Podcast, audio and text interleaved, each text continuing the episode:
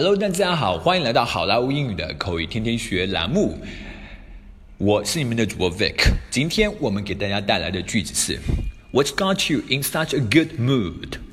What's got you in such a good mood? What's got you in such a good mood? What 就是 What has 的缩写，Got 就是 G O T you 你 in such a good mood 啊，What got you in such a good mood? 啊，这句话呢，字面意思就是什么呃，让你呃处于如此开心的一个心情一个状态。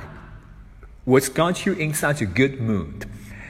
呃，按照我们中文的表达习惯来翻译的话，就是你心情怎么这么好啊？你心情咋那么好啊？啊，好，接下来我们来看一个 dialogue。Good morning, mom. How are you doing this morning? 早啊，妈妈，你今天早上怎么样啊 ？I'm doing good. And you? 我还好啊，你呢？I'm doing more than great. 我呀，非常非常开心呢。Oh yeah? What's got you in such a good mood? 哦，是吗？什么让你这么开心啊？今儿早上。Good morning, Mom. How are you doing this morning?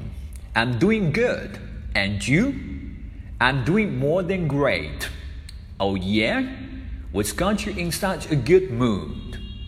Alright, folks, that's so much for today. 更多地道英语学习资源，欢迎锁定，欢迎关注微信公众号“好莱坞英语”。我是你们的主播 Vic，我们下一集再见，拜拜。